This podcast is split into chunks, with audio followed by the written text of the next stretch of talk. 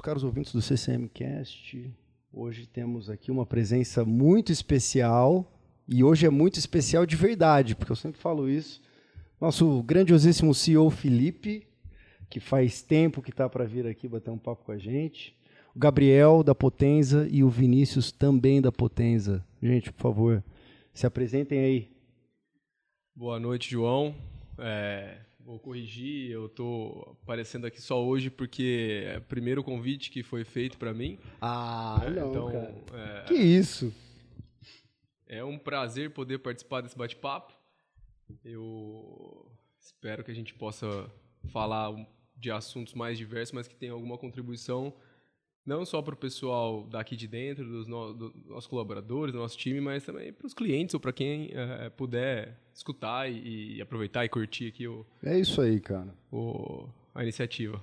Parabéns, porque eu sei que isso tem muito do seu, do seu dedo aqui e vamos embora. Vamos embora.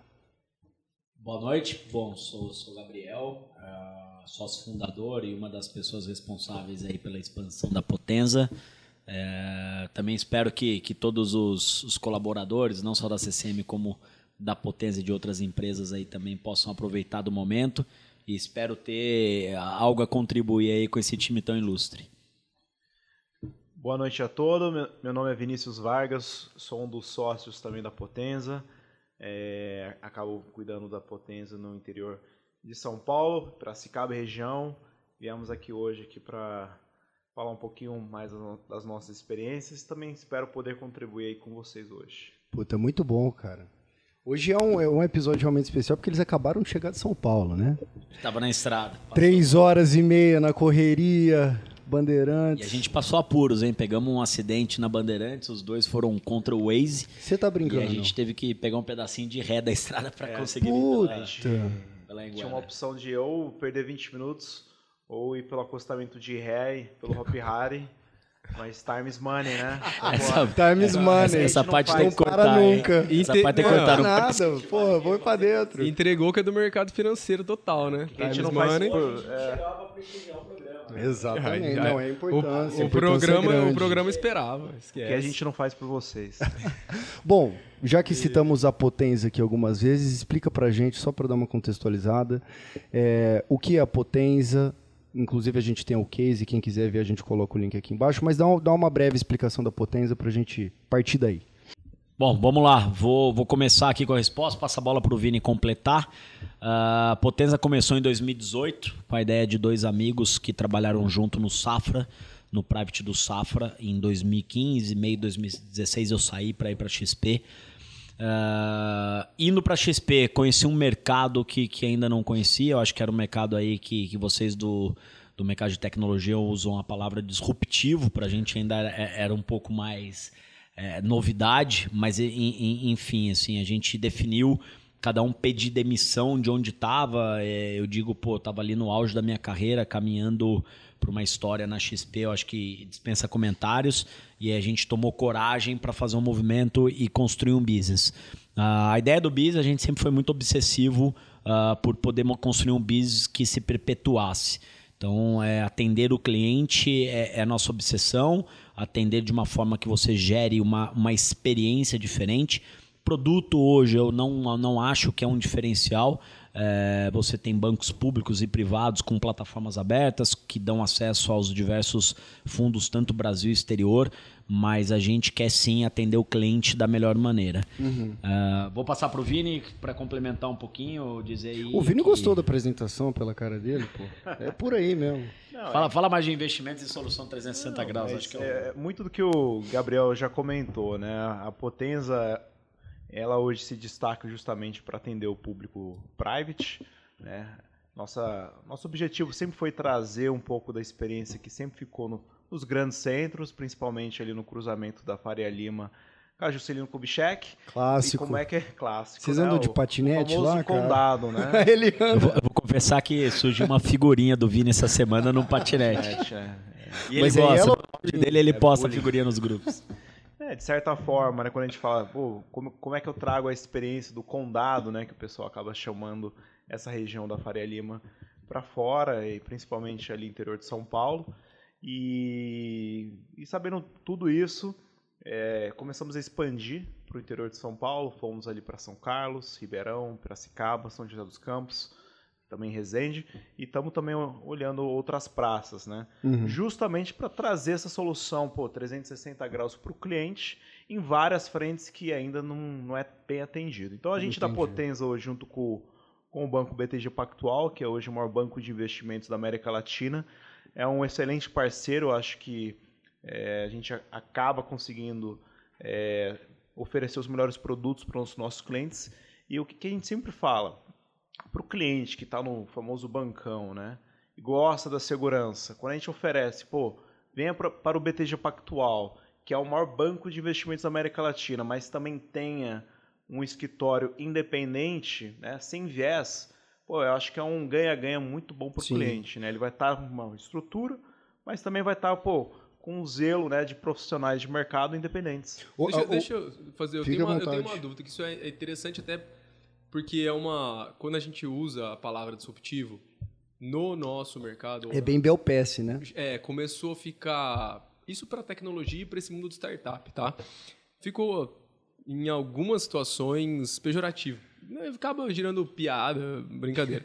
uh, mas é, realmente o um movimento do, do, dos escritórios ou da, da ampliação que a XP fez foi disruptivo. Né? Ela, ela realmente mudou um pouco a cara. Mas se vocês pudessem traduzir o que é que foi disruptivo, vocês diriam que é o atendimento do, ao cliente, a forma com que você chegou no cliente, é, porque produto eu estou entendendo que não é. Não, não existe. Não é agora, né? Já foi no passado. No passado, é, pô, acho que. Já, desculpa te cortar, mas eu acho que já emendando a resposta. É, a gente tem uma visão muito clara aqui que o mercado, e, e, aí eu vou trazer de novo aí um paralelo ao mercado de tecnologia, a gente tinha um mercado de investimento 1.0 no passado. Sim. 1.0 é o seguinte, pô, você terminou um trabalho ou caiu o seu bônus, o dinheiro caía na conta do banco e você muitas vezes você tinha que ligar para o seu gerente e falar assim, pô, fulano, é, o que, que eu faço com o dinheiro? E aí é, eu acho que deu abertura, é, felizmente ou infelizmente, venderam-se muita capitalização, muito seguros, venderam muitas coisas que eram boas para bancos e não para o investidor. Sim. Mas aí a gente depois, outro dia a gente fala um pouco mais de educação financeira, mas eu acho que a educação financeira do brasileiro é, ela ainda é um pouco aquém da desejável e é isso que a gente está aqui batalhando para trazer esse conhecimento, ajudar o, o, investidor brasileiro a conhecer um pouco mais e ele não tinha tanto conhecimento de tomar decisão. Então esse era um investimento 1.0. A gente entende que a XP foi aí, é uma grande uma grande percursora de um movimento que é o investimento 2.0. O 2.0 você capacitou uh, um batalhão, uma tropa de elite para ser especialista em investimentos. Então no banco hoje você escuta, né, o consultor de investimentos, o especialista, mas isso não existia há poucos anos atrás e, e dessa forma uh, é, passa a ser o, o, processo inverso. Então a gente brinca que a chuva parou de, de, de, de sair do chão para cima, né? Ela, ela, ela veio para o curso normal que deveria ser desde o início, que é basicamente oferecer uma solução uh, de acordo com o seu perfil de risco e de acordo com seus objetivos, que Sim. nunca foi feito antes. E de fato levando valor para o cliente, que não vendendo produtos do tipo a capitalização ou Perfeito. Né? Perfeito. Não que capitalização é ruim, tá? É, de modo algum. Mas eu tenho era certeza... o mesmo produto para todo mundo. E agora eu tenho certeza que algum mais... indivíduo brasileiro ele se encaixa no devido lugar que, que faça sentido ter uma capitalização, mas hoje você consegue ter uma plataforma mais completa no qual você consegue atender o cliente de uma forma uh, mais transparente e alinhada. Então, quando eu contei para vocês no início que a nossa obsessão no BIS é, é, é perpetuar o negócio, é que se eu não atender o cliente bem hoje no mercado 2.0 de investimentos, ele pode transferir a conta dele para qualquer outra plataforma. Sim. Então o Vinícius comentou, nós estamos no BTG hoje, a gente usa a plataforma do BTG, mas ele pode ir para uma Guide, para uma Genial, ele pode ir para uma XP, enfim, ele tem diversas opções. Existem outras, além da XP e BTG, que tem esse modelo de uh, escritórios que representam também? Tem, tem. Hoje, hoje eu acho que, como tudo aí, quando, quando o Biz, quando a gente você entra no sweet spot, é, o bis fica hot, é, vários movimentos acontecem. Então, o Credit Suisse fez o um movimento junto com a Modal Mais, então a Modal Mais está se preparando para ter esse, é, esse tipo de, de, de approach para o cliente. Existe a Guide, Uh, existe a Genial, que tem a Brasil Plural por trás, inclusive a Brasil Plural tá, tá, tá até mudando o nome ali para Genial, uh, fazendo esse movimento também. Existe algumas outras, uh, uma RB Investimentos, existe um End Bank, então... É, então opção não falta, né, cara? É, o que, e, e, o mais interessante é que os, os próprios grandes bancos também se mobilizaram e também estão fazendo aí uma, como a gente pode falar, até de estrutura híbrida. Sim. Itaú fazendo também agora com a parte de assessoria, o próprio Banco Safra, super conservador também agora abrindo escritórios. Então, Perfeito. É um modelo que não tem mais volta, tá? Você, vocês acham que isso se deve ao fato da, é, da população como um todo passar a ter mais informação sobre o assunto? Porque hoje, cara, é, meu pai, por exemplo. Meu pai é um cara que ele nunca procurou saber de investimento. O único investimento dele é tipo, ah, LCI, LCA. Que já é uma evolução, tá? Que já é uma evolução. Vai ser poupança. Exatamente. Mas assim, ele nunca foi atrás disso. Eu, quando eu comecei a entender como funcionava o mercado, que, puta, você pode comprar uma ação, você não precisa ser especialista. Você tem acesso à informação para você tomar uma decisão e ver se aquilo que estão te oferecendo realmente é válido ou não a democratização da, da, informação que trouxe essa revolução? Eu quero complementar essa pergunta, porque é, vocês acham que, teve, que, o impacto maior foi da XP ou da Selic? Eu, eu acho que o movimento é duplo. É, eu, eu, vou começar de um lado, terminar é. do outro e passo para o Vini complementar, mas eu acho que assim, primeiro, é, a gente vive em um mundo de tecnologia, cara, maravilhoso. Eu sou um apaixonado por tecnologia, por informação, mas existem, como, como em eleições você tem fake news então você tem também algumas informações desqualificadas direcionando um investidor para um lugar que teoricamente não, não, não seria o melhor para ele. Então, a nossa função é fazer a leitura de informação de mercado e direcionar o investidor, dado um diagnóstico bem feito do que ele realmente gostaria de correr de risco. Hoje você traduz essa palavra com suitability, né? Você responde lá cinco perguntinhas em qualquer plataforma Sim. e ele fala: ah, o seu, o risco, o seu perfil é, é tal. Arrojado. Eu acho que isso vai muito além, tá? É, é, como se você fosse no médico com dor no joelho, e a gente vai falar um pouco de triatlo aqui na frente, e eu e o Felipe acho que a gente tem um pouco dessa experiência de dores mas o cara fazer cinco perguntinhas e falar: ah, então você tem isso. É muito diferente. Sim. Você tem que realmente entender mais o objetivo de vida, a estrutura familiar, o quanto ele é um provedor uh, de dinheiro para a família, para você conseguir realmente mastigar a informação e tra trazer ela de uma forma mais, mais correta. Mas, enfim, a resposta é sim. Eu acho que o brasileiro ele está começando a entender mais, ele tem mais acesso à informação, e esse é um primeiro movimento. Eu acho só, só trazendo aqui uma outra brincadeira que a gente fez, que seu pai está tá investido na Selic, no, no, na LCI, na LCA. Isso é culpa do mercado 2.0 de investimentos. Hum. Culpa entre aspas, é uma culpa boa. Sim. Porque poucas pessoas sabem, mas o risco de você estar num CDB de um banco, numa LCI, numa LCA ou na poupança é exatamente igual. O risco é o banco. Se esse banco ele for liquidado em algum momento, você vai ter problema em receber seu dinheiro, tá? E, e, e, um pouco pior, um CDB, você ainda tem um fundo garantidor de crédito. Na poupança você não tem.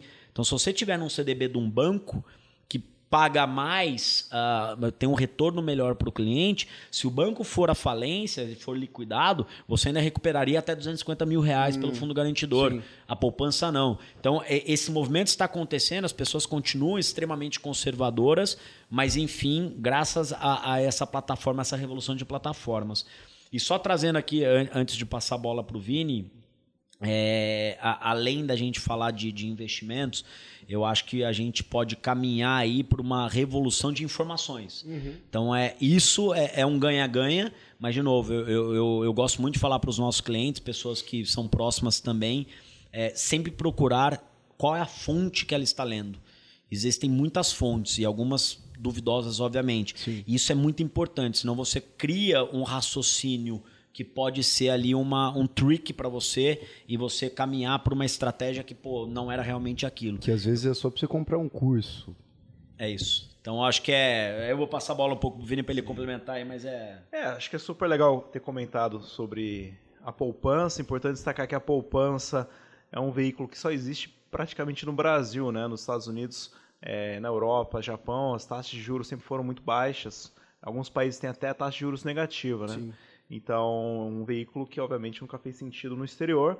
E no Brasil, é, aqui a gente sempre teve, né, um dado risco país, etc. taxas de juros muito altas. Então, naturalmente, a, a gente sempre teve no, no, Brasil pouco acesso à informação dos veículos financeiros, somado a isso, grandes taxas de juros. Então, naturalmente, para o grande público, deixar o dinheiro aplicado automático no banco rendia ali entre, dependendo da época, né, dos governos, mais de 10% ao ano. Ou seja, nunca precisou né, se preocupar, dava mais de 1% ao mês. Aquele famoso 1% é, ao mês, né? Que é o objetivo de todo, sem mês, risco. Todo sem, sem risco. risco. Então, poxa, imagina um cenário pô, de 15, 20, 30 anos, dependendo assim. Então, para o brasileiro, sempre foi muito cômodo. Agora, pô, as coisas começaram a mudar, governo Lula, Dilma, Bolsonaro, vantagens e desvantagens, taxa de juros chegou a 2% para o grande público que depois de alguns meses começou a olhar o extrato da conta, percebeu, opa, cadê? Cadê? Só isso? É. E somado a isso, pô, informação, YouTube, né? Exatamente. Todo mundo virou blogueiro de finanças e, e, e tivemos aí essas inúmeras plataformas, né, oferecendo multiprodutos e esse exército né, de assessores aí pelo Brasil.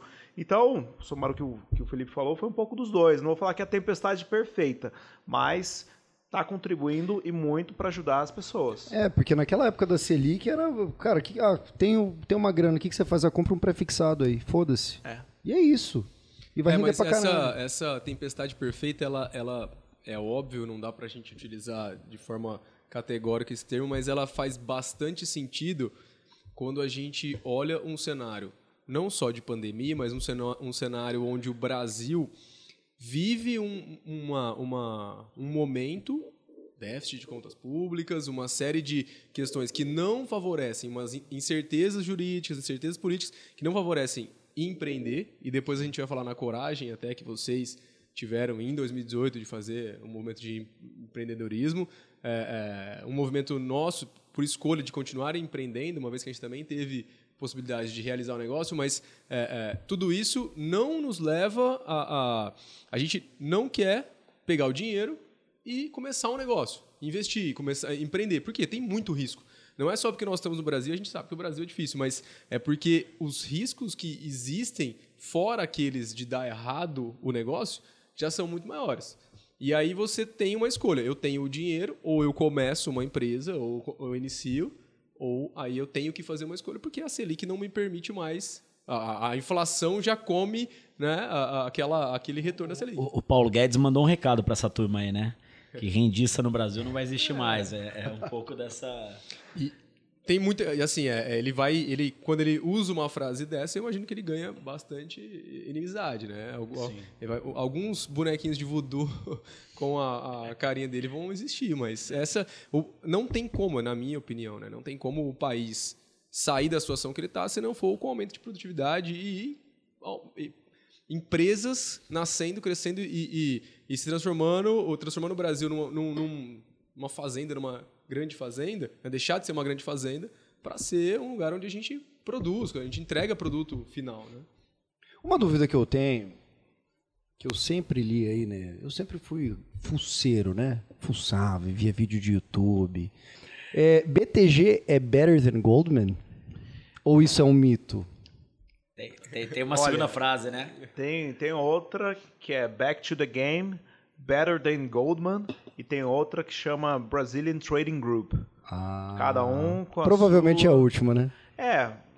Dizem que quando, quando ele vendeu ali o Pactual para o UBS e, e, acabou o cara voltando para o mercado, é o back to the, back to the Game. Back to the Game. É. É, mas enfim, eu acho que o, o grupo é brilhante. A gente estava num evento que eles fizeram hoje, o CEO Conference, cara, altíssima qualidade. A galera tava assistindo aqui hoje, pô. Mesmo, mesmo no meio da pandemia, assim, cara, super responsável. Fizemos exame de PCR ontem e hoje para entrar. Cara, o afastamento muito bem respeitado, assim, todos os, os devidos cuidados do, do, do Covid e da pandemia. E Sim. eu acho que são os precursores até na volta de eventos, né? Então, é um grupo que, que nos está fazendo muito feliz aí nesse momento de de transição, porque a gente saiu da XP ali no final do ano passado, a gente começou a parceria com eles, então... Essa mudança foi agora, então, é relativamente recente. Foi outubro do ano passado. Outubro do ano passado. Ano e como foi essa mudança em relação à experiência de trabalhar junto um com o outro? Traumático. Não, antes, antes, De, antes de contar da, do primeiro trauma, é, e essa ideia de sair e empreender? Eu quero. Muito bom. Isso aí eu já vivi, mas eu queria ver uma outra, uma outra opinião, mesmo porque eu vivi e falhei. tá? Então as minhas startups eu quebrei elas. Agora vocês estão tendo sucesso, então quero escutar a história de sucesso. Eu, eu vou começar de novo e vou passar pro Vini ali, porque, pô, eu vou, vou tentar criar uma cronologia aqui na história pra gente, pra gente apresentar pra vocês. É, de novo, começou eu e o Rafa tomando cerveja no boteco ali no happy hour uma vez por semana. Ah, e aí eu, eu, eu acho que assim, na minha visão hoje, a- a- as pessoas que estão em instituições grandes é, e acabam sendo engessadas, não, não por, por culpa da instituição, mas sempre que você tem ali uma estrutura de funcionários muito grande, você tem que ter um engessamento, senão acaba perdendo um pouco o rumo.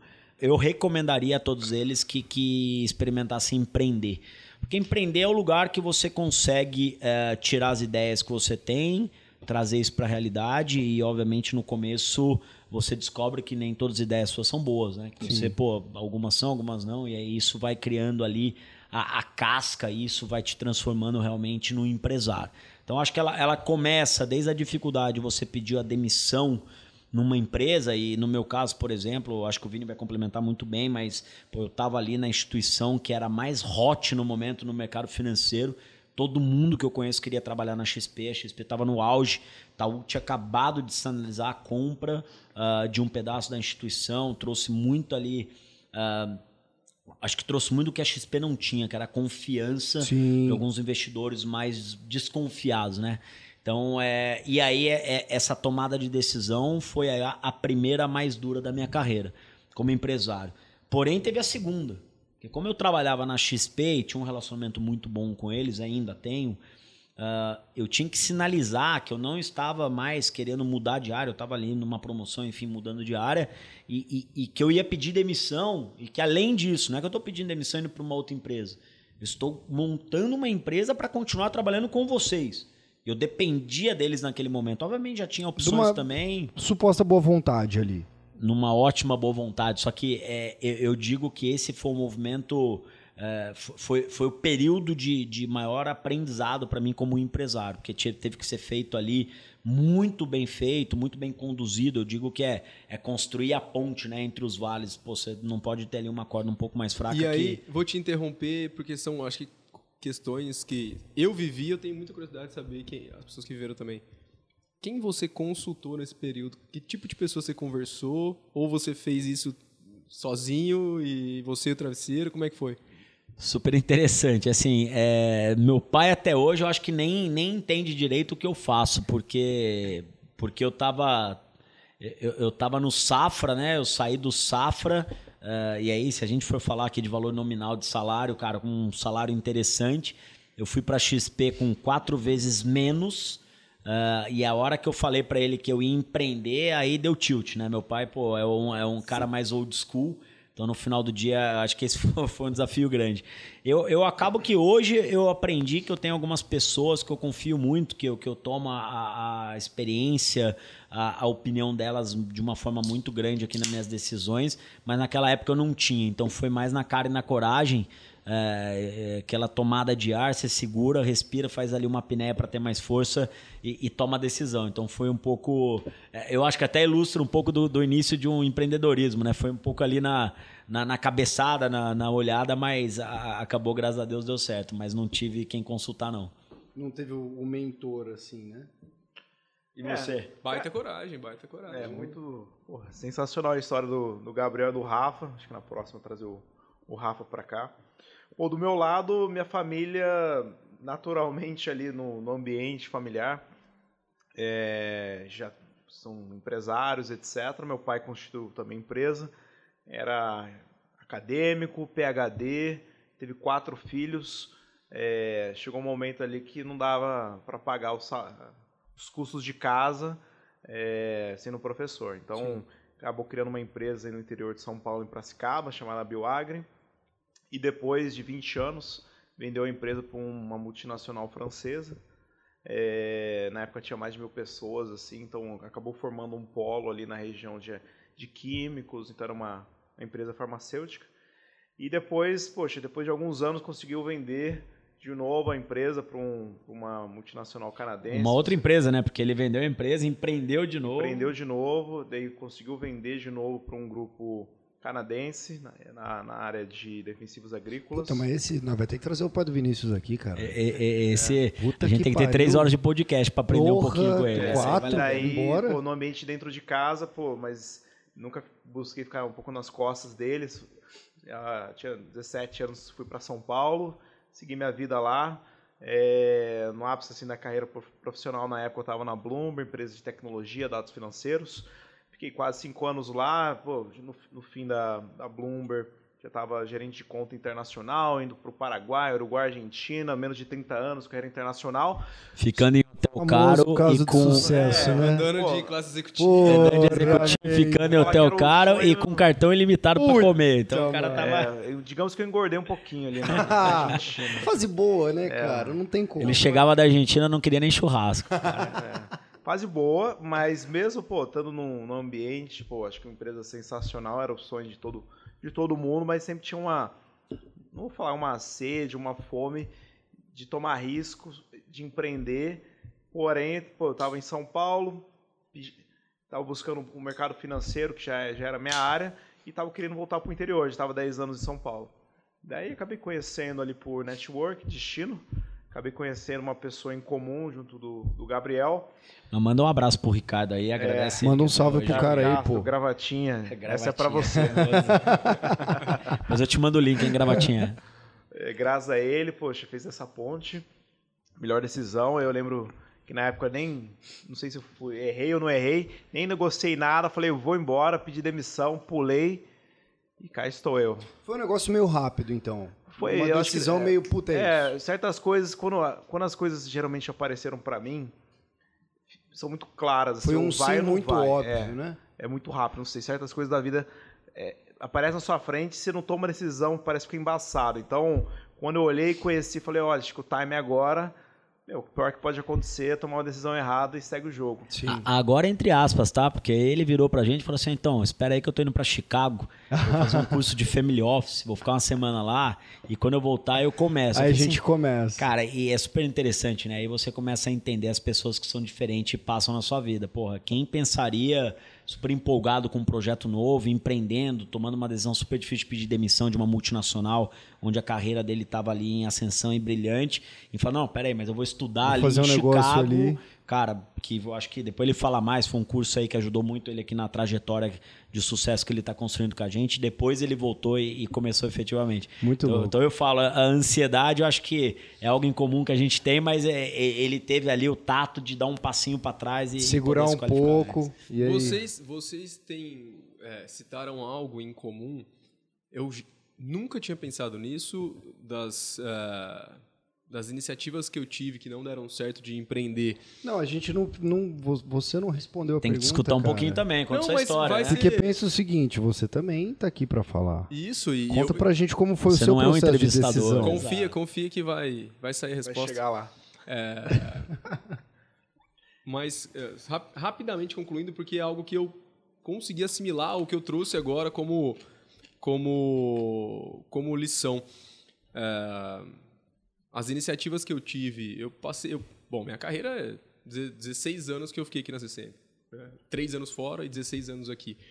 Uh, esses três anos que eu fiquei fora, eu tentei algumas iniciativas. Eu montei uma agência de marketing digital lá em 2014 com um pessoal que, que trabalhava inclusive aqui, que a gente montou meio que uma, um grupo. Uh, uh, depois tivemos iniciativas de startup em área de educação, área de sistemas, etc.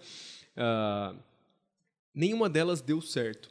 As três iniciativas uh, a gente falhou. Você consegue ver o porquê hoje, o do, do, hoje com a sua experiência aí como o head do business aqui? Eu, eu vejo que cada uma das iniciativas tiveram uh, os, seus, os seus porquês de falha. algumas eh, totalmente ligadas a decisões minhas, a pessoas. Uh, mas o que vocês falaram me chamou muita atenção agora. Porque as iniciativas que eu, que eu tive de empreender foram em momentos em que eu não estava bem, eu não estava no momento bom da minha carreira aqui. E aí não é. A gente não vai tão fundo nas histórias, mas assim, 16 anos são altos e baixos. Né? A gente, empresa familiar, se, o Vinícius pode até é, é, trazer se ele teve alguma experiência aí na, nas iniciativas do pai, mas é sempre difícil você tem ideias talvez mais novas, a sua família tem ideias não tão novas, tão modernas, mas eles já validaram, eles já fizeram acontecer, então é difícil, né? Então, tem, nesses 16 anos tem momentos que vão dar certo e que não vão. Só que o que vocês falaram que me chamou a atenção foi justamente vocês empreenderam, vocês arriscaram quando vocês estavam no auge, vocês estavam bem.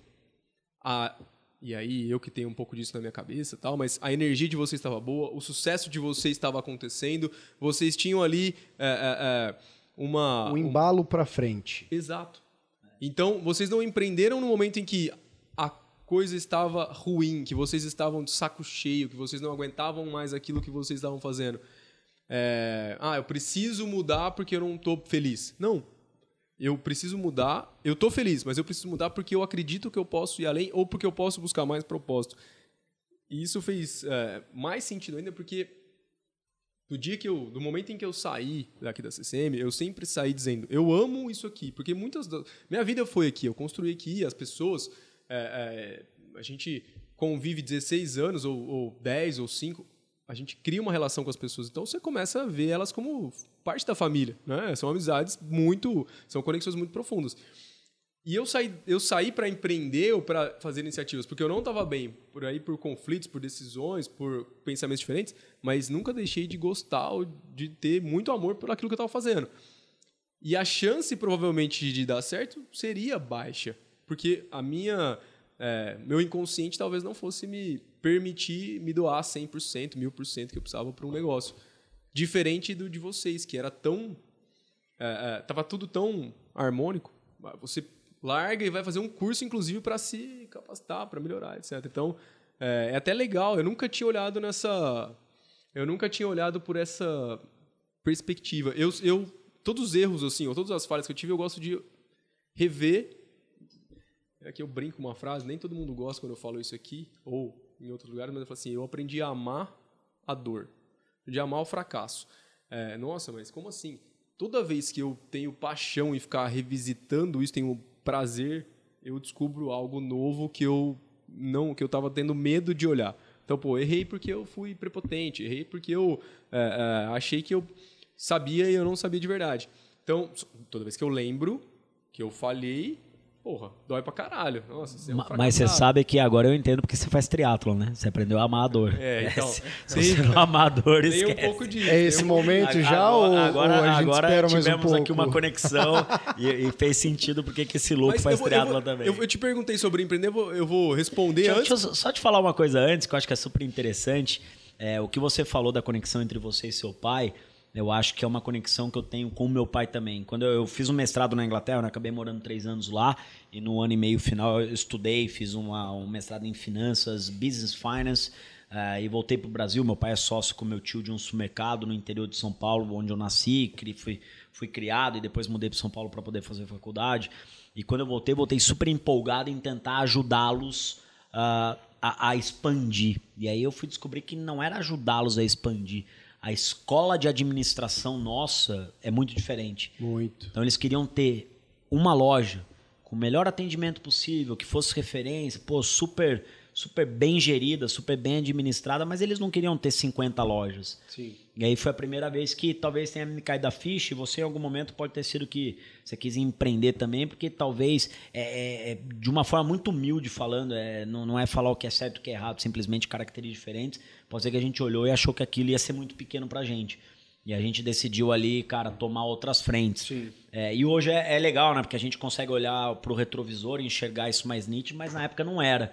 Então só, só quis compartilhar contigo, não, que eu acho que tá, a gente tem tá, essa. Tá perfeito. É, é, é, óbvio que eu não acho que meu pai não, era um, não é um cara de ambição, não é um cara que queria mais. Mas realmente, o que ele tinha, o que ele tem, ou o que dava prazer e propósito para ele, já não era mais o que dava prazer e propósito para nós. Valores, Perfeito. eu tenho absoluta certeza que a gente com, compactua e compartilha os mesmos. Então, assim, aqui é muito ligado sobre as pessoas, clientes, os colaboradores, o time mesmo. Então, a gente, é, é muitas vezes, deixa o dinheiro de lado ou o que a gente vai ter de retorno de lado pelas pessoas, mas é, isso são valores. Agora, propósito, o que dava tesão para ele vir trabalhar não era o que dava tesão para mim. Então a gente, óbvio que teria esse conflito. Mas sair daqui achando que eu ia conseguir fazer algo é, é, para preencher esse propósito, não estando bem, ficou claro agora, nesse momento, que é, foi um erro, foi uma, uma um erro não, né? Um aprendizado, é, um aprendizado. Mais um, aí da, da com vida. certeza, porque o que não deu certo, as tentativas dele, tá dando agora, cara. Eu, exato, não, eu não tenho exato. a menor dúvida, porque isso assim, é. eu trabalhei aqui a primeira vez, eu canso de falar isso, o povo até meio saco, trabalhei aqui com 13 anos de idade. Caramba. Meu pai é amigo do pai do Felipe, e eu vim traduzir curso de virtualização de servidor, cara. Caramba, cara. Com 13 anos de idade. Então, ver a evolução... Mas conta pra todo mundo que você tem a sua experiência. Você foi alfabetizado em eu inglês, Eu fui alfabetizado né, nos Estados Unidos. Eu morei seis anos lá. Meu Legal. pai é jogador de golfe. E você não é... pode falar nenhuma palavra em inglês incorretamente. Perto de ele, mim, não ele, fale. Ele, ele, Não, mas até agora a galera tá top. Eu já ah, é? falei que eu vou mudar o nome do departamento, não vai ser mais Growth. Ah, Growth. Porque a galera fala Growth. com F. Pô, rapaz. Growth. Growth. Me dá... Ai. Enfim, é, ver essa situação, cara, ver, ver, a empresa que era no segundo andar, porque eu não peguei na época da independência, que foi o primeiro escritório, mas do segundo andar, quando de sexta-feira já tinha o, o aniversário, que tinha o bolo, salgadinho, pastel, e todo mundo reunia e tal, e man, essa cultura, ela se perpetuou, e quando o Felipe começou a tocar o negócio de fato, que passou na mão dele de novo, não falando que o Cláudio não, não, não fazia isso, mas eu acho que tudo que estabelece uma empresa e que dá solidez a ela não é o que vai fazer ela crescer. Você precisa ter um modelo diferente de olhar para as coisas do mercado interno, ver, olhar para fora, ver o que está acontecendo. E o Felipe trouxe, trouxe isso de uma maneira fantástica. Eu acho que ele soube apostar nas pessoas não certas. Não vai ter aumento, não adianta fazer. Caralho, eu tentei, não deu. Bosta. Check. Então, mas eu vou, eu vou. Não, eu tô brincando. Mas... Vou conectar Adoraria agora. um aumento? Adoraria, mas não é o caso. É, não é comigo, você fala com a Thaís. É, vou conectar o triatlon nisso daí, porque... Puta, o cara me quebrou, tava mó... Tem... Mas você foi bem, viu? Você viu, né? Eu, eu, gostei, eu gostei. Também eu, eu fiquei que, mexido aqui. Conta que você também foi da área comercial. Ali, conta que você também foi da área comercial, que eu não caio. Eu já sei que você tá vendendo o seu, o seu pitch. Pô, mas no limite, você precisa de alguém no comercial, você tem Nossa, aí um... Eu era do comercial. Abandonou, Pô. abandonou. Ah, Proativo. Mas deixa ele aqui que o trabalho dele tá top aqui. Não Pô, posso... A galera desligou o ar aqui, eu vou é. ligar essa porra. É. Não, cara, mas tem que entender que depende do horário, é budget reduzido. Tem que dar uma. Economia é importante. É, a, última, a última linha tem que. Não, e, e, fazendo ali do análise desse budget, a parte mais legal, acho que quando você.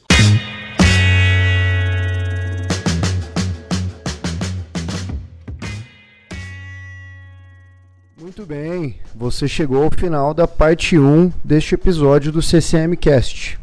A parte 2 está disponível aqui no canal da CCM. Te espero lá.